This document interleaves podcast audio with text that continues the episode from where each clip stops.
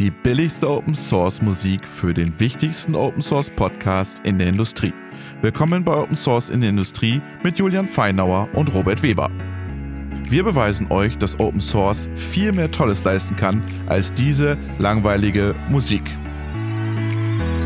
Dieser Podcast wird euch präsentiert vom Media Tech Lab, das Förderprogramm des Media Lab Bayern. Das Lab bringt Open Source Entwicklerinnen und Entwickler und die Medienbranche zusammen. Entwickle heute, was die Medienbranche morgen braucht. Mehr Infos findest du auf mediatechlab.de oder in unseren Shownotes. Und wir sagen Dankeschön.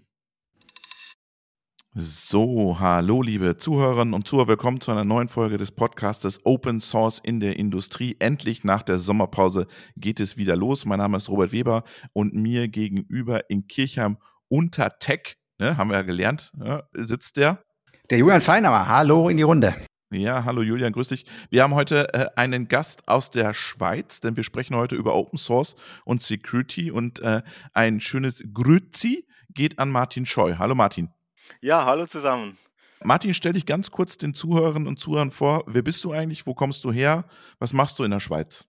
Danke. Ich habe Elektromechaniker gelernt, also eine Lehre gemacht, dann Studium in, in Automatisierung, dann lange Zeit äh, SPS und Leitsysteme programmiert und dann 2017 bin ich in der Security gelandet, weil damals ja die zum Beispiel bei der Deutschen Bahn die ganzen Anzeigen ähm, mit äh, Ransomware verschlüsselt wurden. Und das war dann so der Startschuss in, in die Security. Und jetzt. Du warst das oder hast du das gelöst?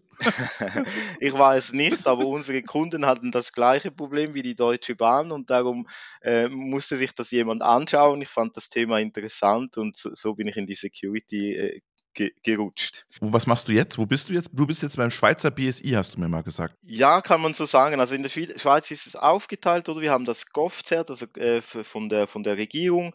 Ähm, die machen mehr die Privatpersonen und äh, alles, was öffentliche Institutionen sind. Und wir sind von der Switch, wir betreiben sonst das National Education and Research Network, also das Netzwerk für die Hochschulen, Universitäten. Und darin haben wir ein CERT, also ein, äh, eine Abteilung, die sich um Computernotfälle kümmert und darin eine Abteilung für eben OT-Systeme, also alles, was mit Industriesachen zu tun hat. Und unsere Standardfrage ist ja immer hier im Open Source Podcast, wenn wir anfangen, wann hattest du das erste Mal Berührung mit Open Source? Ganz genau weiß ich das nicht auswendig, aber ich kann sicher beantworten für die Frage ähm, rund ums Thema Security. Und zwar war das äh, 2019, also so kurz vor äh, Corona be begonnen hatte, ähm, ha habe ich halt umgeschaut, ja, was kann man zum Thema Security mit Open Source machen, weil viele Institutionen oder KMUs halt budgetmäßig knapp unterwegs sind, oder? Vor allem, wenn es ums Thema Security geht, was im ersten Moment nicht, nicht viel bringt, oder? Nur Kosten. Und äh, so, so bin ich dann ins Thema reingekommen. Julia, Security sind wir ja völlig raus, ne? haben wir ja keinen Plan von. Und der Martin hat uns ja eine E-Mail geschrieben oder eine Nachricht geschrieben, hey, wir müssen mal über Open Source und Security sprechen. Was verbindest du da zuerst mit Open Source und Security? Also die Diskussion ist alt. Es gibt die, die Open Source Leute, die, die sagen, ja, Open Source führt ja am Ende zu viel mehr Sicherheit. Also es gibt, also es gibt verschiedene Aspekte. Sicherlich heute werden wir darüber sprechen, dass man Open Source Tools quasi für Security-Fragen einsetzen kann. Aber es gibt ja auch die alte Frage, ist Open Source Software überhaupt sicher? Weil da kann ja jeder reingucken und weiß, was da passiert. Und, und wir Open Source Leute sagen, ja, natürlich ist das sicherer, weil ich muss ja die Dinge viel richtiger machen, wenn jemand reinschauen kann. Na, das heißt, ich muss sichere Algorithmen verwenden und nicht einfach nur sagen, im Code ist dann verschlüsselt, Passwort ist gleich ABC. Weil, weil es gibt diesen alten Satz, ne, Security by Obfuscation ist, ist äh, ganz schlecht. Also wenn die Security nur dadurch kommt, dass ich irgendwas irgendwie äh, verstecke, sozusagen. Ne? Irgendeiner kommt und findet das raus. Während eben viele Closed Source Vertreter dieses Argument haben, der Closed Source ist ja viel sicherer. Weil, ne, da zieht ja keiner rein. Das Ding ist, ist schon mal zu von außen. Man muss vielleicht sagen, es gibt natürlich schon ganz, ganz viele Security Tools, in dem Open Source Bereich.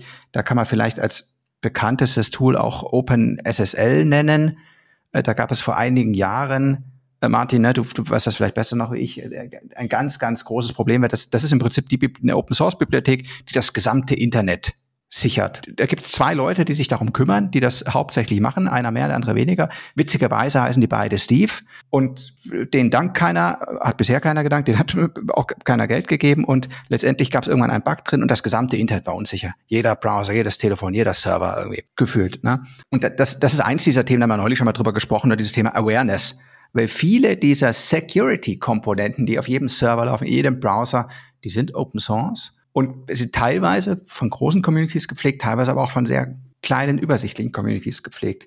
Allerdings die wichtigste Regel für mich bei Security ist, lass es lieber Profis machen.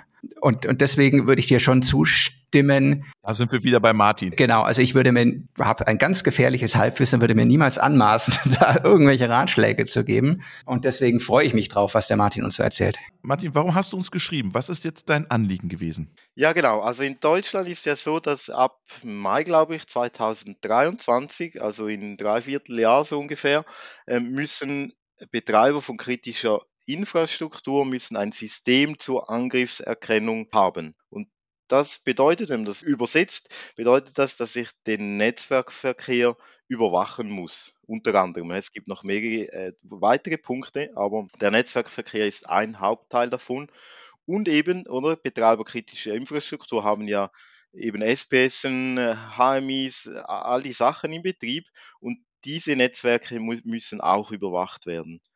Ganz kurzer Einschub von mir. Kritische Infrastruktur, Kritis, heißt das Wasserwerk der Gemeinde äh, Kirchheim unter Teck, gehört genauso dazu wie das Krankenhaus, aber äh, vielleicht auch ein Supplier für Energie, oder? Genau, natürlich jetzt, oder? Mit, mit der ganzen äh, Diskussion um, um die Energieversorgung hat das noch ein, an Dramatik zugenommen, oder? Also die Stromversorgung, Gasversorgung, das sind die Betreiber, die müssen so ein System äh, im Betrieb haben ab nächsten Jahr. Achtung, Achtung, gefährliches Halbwissen.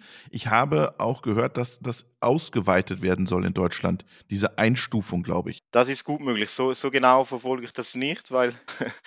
also äh, nochmal Halbwissen, weil bei uns zählt in der Vergangenheit, und das hat mich total gewundert, Windkraftanlagen zählten nicht zur kritischen Infrastruktur. Okay weil die immer in so Windparks waren, dezentral, wie die Energiewende ja aufgestellt sein soll, dezentral. Und dann hieß es immer, naja, die, wenn da mal ein Windpark ausfällt, ist nicht so schlimm. Ähm, wenn ein Krankenhaus ausfällt, ist vielleicht schlimmer. Aber jetzt gibt sozusagen die Geschichte, dass auch Windparks in Zukunft Thema der kritischen Infrastruktur sein werden. Aber das jetzt nur so am Rande, genau. Ja, oder, oder die Deutsche Bahn wahrscheinlich gehört auch dazu. Alles, was um Logistik noch äh, rundherum ist, oder? Weil wir wollen ja Lebensmittel im Laden kaufen können. Da gibt es schon Bereiche, wo man im ersten Moment vielleicht nicht dran denkt, ja. Okay, du sagst, wir brauchen jetzt, die brauchen so ein Netzwerküberwachungstool. Naja, dann gehe ich halt zu den Anbietern, die es da so am Markt gibt und sage, baut mir das ein. Genau, das äh, ist eine Variante, die kostet aber relativ viel Geld, oder? Und der Punkt, das ist, da kann ich bei Julian anknüpfen, was die Produkte einsetzen, ist eben in sehr vielen Fällen ist ganz unten drin eben auch Open Source Software. Also der Teil, der wirklich da die Netzwerkpakete anschaut, ähm, der ist sehr, sehr häufig ist das auf Open Source Tools aufgebaut oder Software aufgebaut. Dann kommt natürlich der, der obere Teil noch dazu, also wo ich dann diese Meldungen oder was das System erkennt anschauen kann und noch eine Alarmierung dazu oder dass ich zum Beispiel eine E-Mail bekomme, wenn das System was erkennt hat. Das heißt ja, du sagst jetzt, äh, du brauchst nicht dieses Investment von fünfstelligen Summen, du nimmst dir einfach was von Open Source. Ist das wirklich so einfach? Wenn man es als, als Ganzes betrachtet, nein, weil das Tool eigentlich, also die Software, die, die man einsetzt, zweitrangig ist. Was viel wichtiger ist, ist der ganze Prozess rundherum. Also wie implementiere ich das in meiner Firma? Weil jemand muss, muss das System einstellen, kalibrieren, oder? Also da, es gibt kein System, das ich einfach da einstecken kann und dann läuft das und alles gut. Die Systeme müssen äh, kalibriert werden und dann brauche ich jemanden, der sich periodisch, zum Beispiel einmal in der Woche, sich mit diesem System auseinanderfasst, schaut, was ist äh, vorgefallen, welche Meldungen müssen wir genauer anschauen. Aber dann komme ich ja wieder nicht an den großen drumherum. Nein. Oder sagst du, äh, mach ein Open Source, nimm dir ein Open Source Tool und lad dir das runter und lass deine Mitarbeiter schulen? Oder gibt es mittlerweile Unternehmen, die sagen, wir stellen offensiv Open Source Tools zur Verfügung und bieten dir einen Service drumherum an? Beides gibt es eigentlich.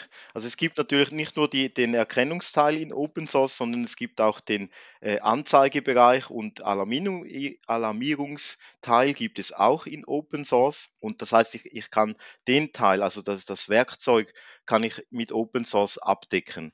Aber eben, das ist der kleinere Teil. Was viel mehr Arbeit oder schlussendlich auch Kosten generiert, ist, dass in der Firma jemand Zeit hat oder eben bei euch dann Zeit haben muss, sich mit dem System auseinanderzusetzen. Und da, da spielt es eigentlich fast keine Rolle, was für ein Tool ich nehme, oder? Es ist wie Schrauben, Schraubenzieher. Kann ich ein, ein, ein sehr teures Produkt nehmen oder ein günstiges? Ich kann mit beiden eine Schraube reindrehen. Ich finde das ganz, ganz spannend, weil wir sind jetzt wieder direkt in dieser Diskussion, die wir im Podcast schon oft hatten, von, naja, gut, der Code ist irgendwie schon da, aber es geht ganz viel um Dienstleistungen. Ne? Also das ist ja, so würde ich das mal ganz grob äh, zusammenfassen. It's not about the software sozusagen. Also zumindest nicht äh, um den Teil, der die, die wirklich harte Arbeit macht. Ne? Also was du ja sagst, Martin, ist, na gut, da gibt es eine schöne Oberfläche und Notification und, und na, vielleicht ist das besonders einfach zu bedienen oder hat Hinweise oder sowas. Aber das ist ja dann die oberste Schicht nur sozusagen. Ne? Und, und das andere ist eben genau dieser Consulting-Aspekt. Das heißt, am Ende ist es ja hier tatsächlich so, dass man auch wieder sagt, es gibt irgendwie einen Software-Teil, aber viel wichtiger für den Kunden also aus, aus jetzt einfach so einer Business-Sicht ist ja eben genau nicht der Software-Teil, weil du, wie du sagst, mit der Software alleine, ne, einfach ich ein Terminal und, und lass dann deine Software laufen, damit ist es ja nicht getan. Das ist der einfache Teil. Korrekt. Das ist, das ist häufig halt das Denken dann, die Firmen denken, ah, ich muss das jetzt erfüllen, diese Anforderung, also kaufe ich Produkt X und damit ist die Arbeit getan. Oder so quasi Checkbox, äh, ja, ich, ich habe jetzt das Produkt, also muss ich mich nicht mehr darum kümmern. Das ist eben nicht so in der Realität plus eben das dann ausgegebene Geld wäre viel besser investiert worden in die, ähm, sage ich jetzt, Schulung von, von einem eigenen Mitarbeiter, der sich dann eben nachher mit dem System auseinandersetzen muss. Ah, das finde ich interessant, was du sagst. Dass du sagst, sourced euer Sicherheitsthema nicht aus an, an einen Hersteller, der euch eine Software liefert, sondern nimmt lieber das Geld, zieht euch eine Open-Source-Lösung und macht einen Mitarbeiter für die, keine Ahnung, was 60.000 Euro, was der Spaß kostet, macht den da fit in dem Thema, äh, investiert da ein bisschen Geld, damit ihr eure Sicherheit nicht outsourced. Genau. Weil erstens, jedes Netzwerk, oder wenn man das dann genau anschaut, jede, von jeder Firma ist anders. Das ist wie ein Labyrinth. Und eine externe Firma weiß nicht, wie das Labyrinth ausschaut. Das heißt, in jedem Fall braucht die externe Firma das Wissen der Mitarbeiter, weil die, die wissen, wie es funktioniert, oder? Der eigene Elektriker weiß, wo er was einschalten oder ausschalten muss. Und wenn ich das Wissen einfach weggebe, oder, dann ja, finde ich das schade. Jetzt lass uns doch mal rüberspringen. Was für Open Source Tools sind da gerade im Umlauf? Kannst du ein paar Namen nennen? Ja, genau. Es gibt die, sage ich, alteingesessen, das war äh, Zieg, Suricata kennt man sicher, die gibt schon ewig, würde ich sagen. Wireshark natürlich auch, oder? Ist auch äh, so noch bekannt, dass jetzt nicht unbedingt als, wo man so im laufenden Betrieb einsetzen kann. Dann gibt's äh, NTOP gibt's noch als, als System, das ist so eine komplette Lösung. Dann ähm, das BSI ist an einer Lösung dran, das heißt Malcolm. Ich weiß nicht, ob ich es äh, verlinken könnt nachher, sonst ist es noch schwierig, zum die, die richtigen Namen zu finden. Genau. Ähm, so gibt es einige Lösungen und es gibt auch bei sicher Sieg Suricata gibt es eine sehr große Community rundherum, weil das zum Beispiel auch viel in, in äh, eben Universitäten, Hochschulen eingesetzt wird, das System. Und eben von dem her, das, das sind praxiserprobte Systeme, die sind schon lange am Markt und von der Software her, her selber vollkommen okay. Also da überhaupt keine äh, Abstriche, nur weil es jetzt Open Source ist, oder? Weil das ist auch häufig ein Argument, wo ich höre, wenn es äh, nichts kostet, dann ist es nichts wert, oder so quasi. An dieser Stelle muss ich noch mal kurz reingrätschen. Martin hat für Einsteiger und Fortgeschrittene mehrere Open Source Tools analysiert. Für Einsteiger empfiehlt er NTOP. Damit kann man sofort loslegen, meint er. ZIG ist anspruchsvoller, bietet aber auch ein Einsteigerprogramm. Auch Suricata und Snort hebte er vor. Allerdings, so Martin, ist Snort in der Open Source Variante nicht mehr so schnell unterwegs. Das BSI arbeitet beim Open Source Projekt Malcolm mit. Sponsor des Open Source Projekts ist die US-Agentur für Cybersicherheit und Infrastruktursicherheit CISA. Jetzt hast du gerade das BSI angesprochen. Entwickeln die selber was und geben was in die Community? Genau, die sind bei diesem Projekt dabei. Das ist, glaube ich, von, weiß nicht mehr, eine Universität aus den USA, wo irgendwie angefangen hat. Das BSI ist auch dabei, glaube ich, eine, eine Person. Jedoch äh, eben, dass die, die Entwicklung äh, braucht natürlich Zeit und geht dort jetzt, glaube ich, nicht so schnell voran, wie sie gedacht oder vielleicht äh, geplant hatten, eben mit dem Hintergrund auf Mai 2023. Aber das ist ja spannend, Julia, dass das BSI selber sich in solchen Projekten engagiert ja, und das Open Source macht. Also äh, finde ich eine tolle Initiative. Es gibt eine Initiative, die ich kenne aus der Europäischen Kommission allerdings, das ist die EU-FOSSA-Initiative, wo letztendlich auch die Europäische Kommission festgestellt hat, äh, dass, dass es ganz, ganz viel Infrastruktur betreibt, eben Open Source, äh, Open Source Systeme und gesagt hat, Mensch, das Zeug muss sicher sein, das ist unsere Anforderung. Das heißt, wir nehmen selbst Geld in die Hand und sagen, wir sponsoren jetzt Security-Arbeiten an den Systemen. Das finde ich eine sehr schöne Form aus meiner Sicht äh, von Unternehmensförderung in gewisser Hinsicht, weil, weil zum einen, klar förderst du den Experten, der das dann macht, aber zum anderen kommt es allen anderen Unternehmen da draußen dann potenziell zugute. Macht ihr in der Schweiz sowas auch, Martin? Die Unterstützung? Die Unterstützung oder auch das von eurer Seite, welche mitarbeiten in den Projekten? Genau, also nicht beim Malcolm, ich, ich arbeite, also es ist mehr Hobby, nicht direkt jetzt, dass ich äh, da ähm, involviert bin mit, mit Entop, weil das ist für mich so ein Tool, was alles mitbringt und einfach zu bedienen ist, oder? Ich bin nicht Informatiker von Haus aus, also wenn ich da Stunden mit der Kommandozeile verbringen muss, dann äh, ist das zu viel für mich. Also ich brauche etwas Einfaches, das ich einfach installieren kann und, und dann läuft es. Und da, das ist so ein, ein Werkzeug, das, das ich häufig benutze. Erzähl doch mal, wenn du jetzt drin steckst in dem, in dem Projekt, wie einfach oder wie schwierig ist das zu installieren und wie lange braucht da jemand für in der Industrie? Eben, also wenn, wenn man so wie ich, wenn man die SPS programmieren kann, da, da ein bisschen noch Netzwerk äh, versteht, also was ist eine IP-Adresse, dann kann man so ein System äh, sehr einfach auf einem kleinen Gerät, zum Beispiel einer Raspberry Pi oder einem alten Computer, den man nicht mehr braucht, installieren. Das sind, glaube ich, vier Zeilen, die man eingeben muss und dann ist das Ding installiert und nachher macht man alles über den Internetbrowser. Also ich muss dann nichts mehr in der Kommandozeile machen. Das sehe ich dann, was im Netzwerk eben für Daten hin und her geschoben werden. Ich sehe, was für Geräte im Netzwerk sind und dann fängt ja eigentlich erst die Arbeit an. Eben da, ich muss das Labyrinth äh, erkunden, ich muss schauen, was sind da für Geräte drin und dann mit dem Betreiber eben Rücksprache nehmen, ja, was macht das Gerät genau, für was ist es? Und dann gibt es häufig äh, im ersten Schritt so eine Diskrepanz. Der, der Betreiber sagt, ja, hier habe ich eine Liste mit 100 Geräten und wenn wir dann zusammen reinschauen, dann sehen wir 150 oder 200 Geräte und die, die eben nicht auf der Liste sind, muss man dann herausfinden, ja, was ist es? Und da ist es sehr häufig, dass dann in der Firma gar niemand mehr weiß, was das Gerät, für was das eben Gerät X überhaupt äh, im, im Netzwerk ist. Wie sieht das aus? Weil wir, wir sprechen über Kritis, über kritische Infrastruktur. Du musst diese Vorgaben erfüllen vom, vom BSI. Wie, wie sieht es mit der Zertifizierung aus dieser Open Source Tools?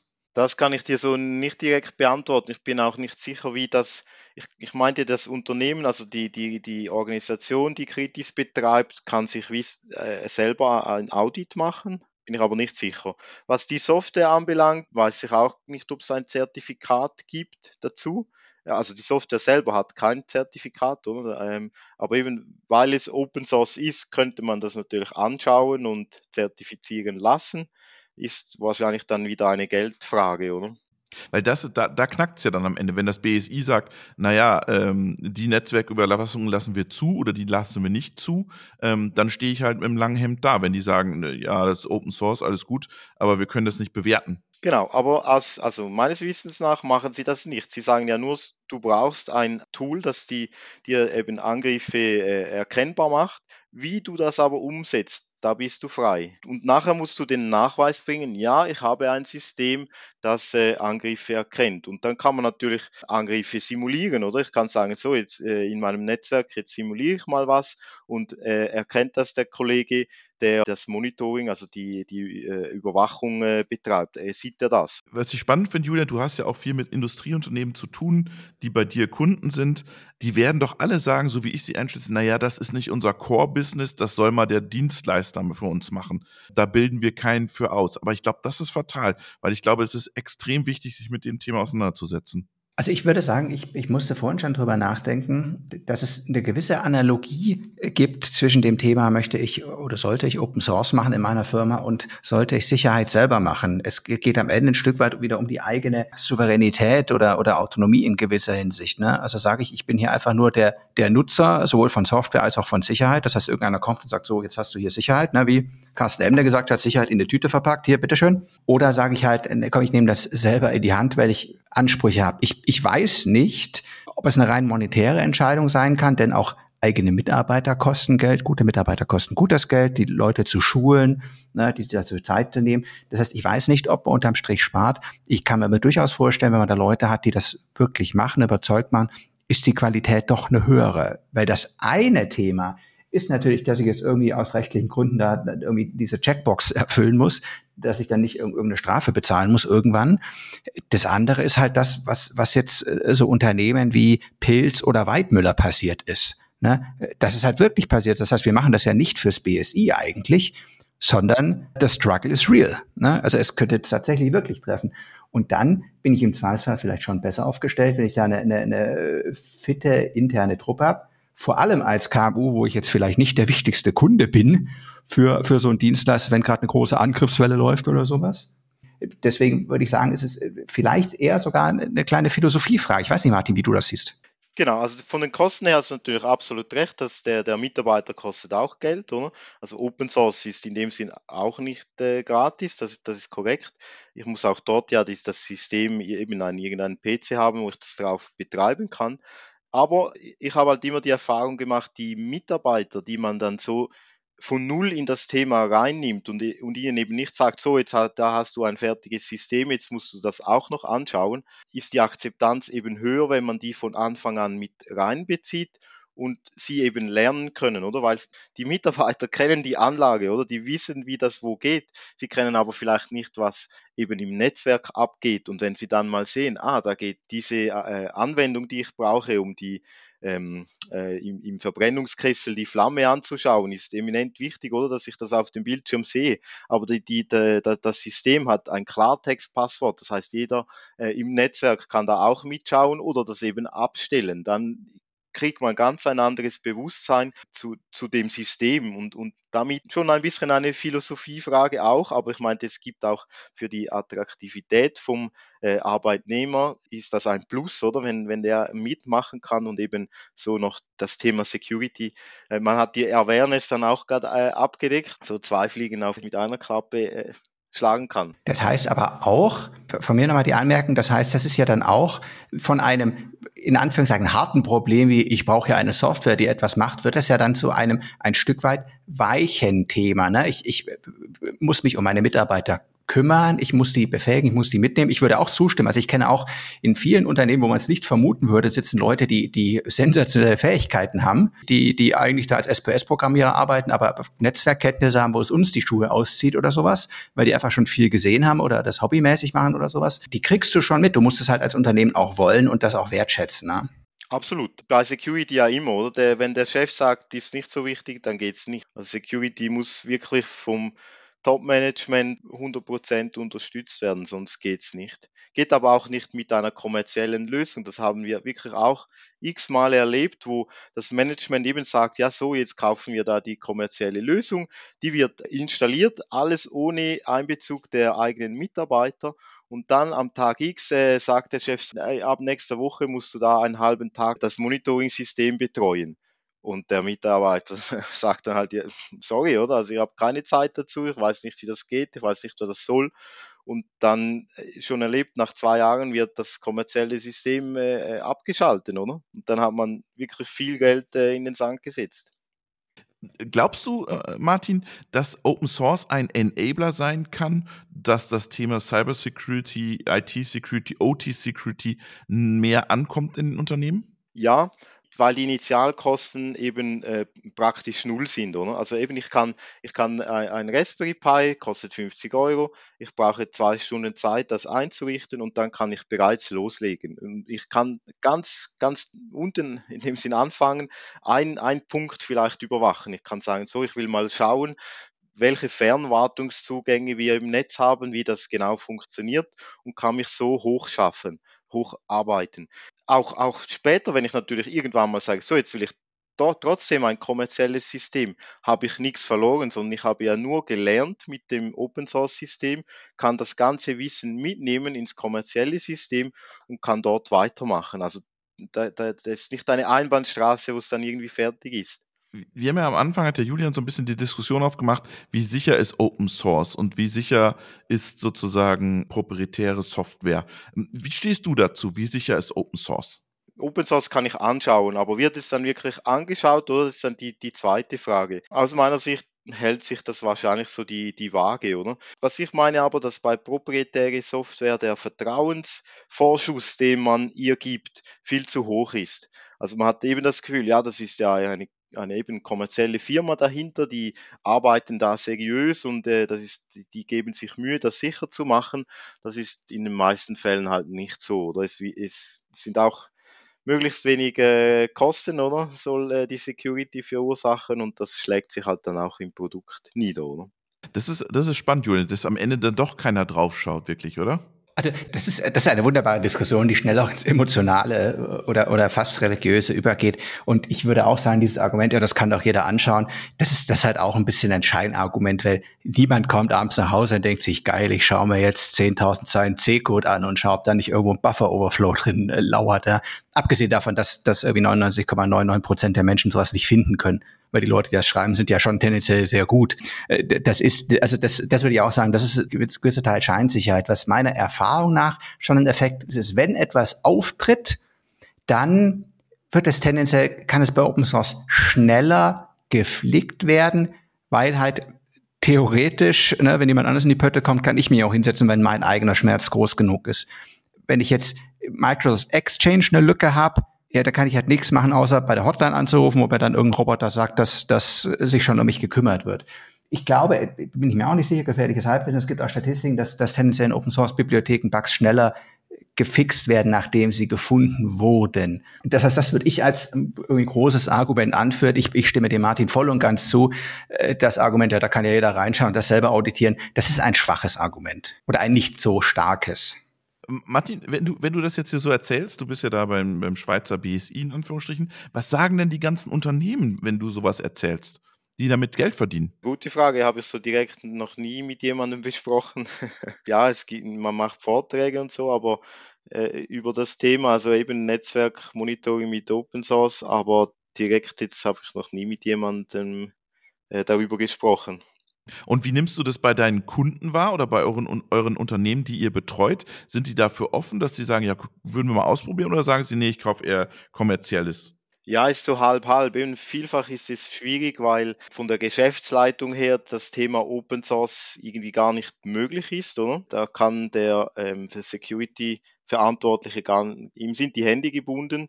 Äh, dort, wo wir aber mit Open Source angefangen haben, läuft das sehr erfolgreich, eben auch mit mit der Schulung der Mitarbeiter? Schwierig zu sagen, kommt, kommt äh, wirklich so halb halb, ja, würde ich sagen. Ich, ich finde es total spannend, weil ich glaube, wenn, wenn man wirklich aktiv auf dieses Open Source Thema einkommt, dass man wirklich dieses Thema Schulung von Mitarbeitern, Leute fit machen für das Thema Cyber Security, IT Security, viel mehr Aufmerksamkeit auf das Thema äh, lenkt. Und ich glaube, das ähm, muss es auf jeden Fall haben, weil alle haben wir uns jetzt in die Augen geschaut und gesagt, ja, wir müssen was tun. Und alle sagen, wir müssen was tun. Aber ich glaube, diese Ausbildung von Mitarbeitern war viele, viele Jahre lag das einfach ad acta. Und wie ihr gerade gesagt habt, man hat eine Software gekauft und dann hat sich's erledigt. Ich glaube, wenn das Open Source bewirkt, dass man dann sagt, okay, wir schulen unsere Mitarbeiter in diesen Themen und machen die fit, ich glaube, dann haben wir schon echt viel gewonnen. Ob sei es jetzt ein proprietäres System oder ein Open Source Pro System. Ich, ich würde auch sagen, auch mit der Schilderung, die wir haben, ich sehe jetzt auch gar keinen zu krassen, sage ich mal, Verdrängungswettbewerb zwischen Open Source und kommerziellen Produkten, weil es ja grundsätzlich schon nicht dasselbe ist. Ne? Denn also ein kommerzieller Anbieter muss, würde ich sagen, ne, um interessant zu sein, eben Dinge drumherum anzubieten, wie zum Beispiel ein gewisses Beratungsteil, ein Schulungsteil, ne? Vielleicht sogar gewisse Haftungen übernehmen. Weiß ich nicht, wie, wie das da geregelt ist. Ne? Während jetzt eben Open Source, der Martin hat so schön gesagt, ein leichter Einstieg ist, aber natürlich nur einen kleinen Teil des Problems löst, nämlich den sehr technischen sozusagen, ne? dass dann hinterher irgendwelche Tabellen rauskommen oder Diagramme. Ne? Und, und dann immer noch der Gap ist, wo, wo kommt jetzt das Wissen her? Und das ist ein Punkt, den finde ich spannend. Da gibt es da hat ein Open Source Stand heute keine so richtige Lösung. Ne? Äh, das heißt, da bräuchte man ja im Prinzip noch, noch Communities oder Plattformen, wo, wo so Best Practices gesammelt und geteilt werden. Also gerade in dem Bereich weiß ich zufällig, äh, durfte ich auch mal einen Podcast machen mit den Kollegen von sichere Industrie.de, die da äh, eine Plattform aufbauen, wo viele Experten immer wieder Artikel schreiben, sagen, es gibt so ein Best Practice oder so ein, äh, so ein Beispiel, wie man das machen kann. Aber das ist jetzt natürlich jetzt nicht zu vergleichen mit einem kommerziellen Angebot, wo jemand individuell auf dich eingeht. Martin ist ja auch so ein Best Practice Sammler, gell? Du hast ja, vielleicht kannst du nochmal deine, dein Engagement rund um die, um das sichere OT und deine Hinweise nochmal kurz äh, hier äh, äh, kundtun. Ja, genau, das ist äh, die, die 20 Programmierratschläge, wie ich eine SPS sicherer programmieren kann. Das geht natürlich in Hand mit dem äh, äh Netzwerkmonitoring. Das, das ist äh, ein, ein Community-Projekt, wenn man so sagen will, diese 20 Ratschläge. Und wir haben die auf Deutsch übersetzt. Und die finden wir wo? Auf GitHub, also bei meinem Arbeitgeber switch.ch. Da gibt es nämlich die 20 Ratschläge, wie man die SPS sicher machen kann oder sicher programmieren kann, aber nicht nur sicherer, sondern auch prozessstabiler und mehr Übersicht und mehr Qualität in die ganze Programmierung reinbringen kann. Genau. Martin, vielen, vielen Dank für deinen Einblick in das Thema Open Source und Security, dass du uns ein bisschen, ein bisschen was gesagt hast, ein bisschen was erzählt hast, wie du das siehst, das Thema. Ich fand es eine super spannende Folge, Julian. Es knackt, äh, Open Source bringt da wieder einen ganz neuen Aspekt rein in das ganze Thema äh, Security. Willst du es outsourcen, willst du es selber machen, was wir immer wieder diskutieren. Ich hatte nicht gedacht, dass es in diese Richtung geht am Ende, Julian. Ähm, kann ich zustimmen. Für mich war es auch eine ganz spannende Folge. Und wir beschäftigen uns ja so ein bisschen auch mit dem Thema, aber wie ich schon gesagt habe, am Ende muss man ein bisschen Profis machen lassen. Aber gerade dieser, dieser unendliche Vorteil, den der Open Source da gibt, zu sagen, komm, ich probiere es einfach mal aus. Ne? Ich lade das Ding mal runter, ich starte mal, ich schaue mal, wie ich mich damit fühle. Irgendwie komme ich klar, verwirrt mich das alles. Äh, finde ich spannend. Deswegen muss ich hinterher sagen, mein persönliches Fazit ist, dass Open Source und Security noch viel besser zusammenpassen, als ich das vor diesem Podcast gedacht hätte. Vielen, vielen Dank für eure Mitarbeit. Schöne Grüße in die Schweiz zu Martin. Ja, danke. Und natürlich, wenn ich noch anfügen darf, wenn sich jemand für, für das Thema interessiert oder auch aus der Schweiz aus Remote, äh, helfe ich da gerne mit, wenn das eben jemand mal ausprobieren will und, und vielleicht am Anfang nicht gerade durchsieht oder ein bisschen Startschwierigkeiten hat, dann äh, einfach melden das war jetzt ein großer Fehler, Martin. Ich glaube, jetzt werden sich die Leute bei dir melden und sagen, hey, du bist den ganzen Tag nur noch in Remote Sessions und musst in ihre Open Source Security Tools einrichten. Ja. Das mache ich gerne, wenn es die Sicherheit erhöht. Sehr schön. Vielen Dank und schöne Grüße in die Schweiz und schöne Grüße nach Kirchheim unter Tech. Vielen Dank. Jo, danke.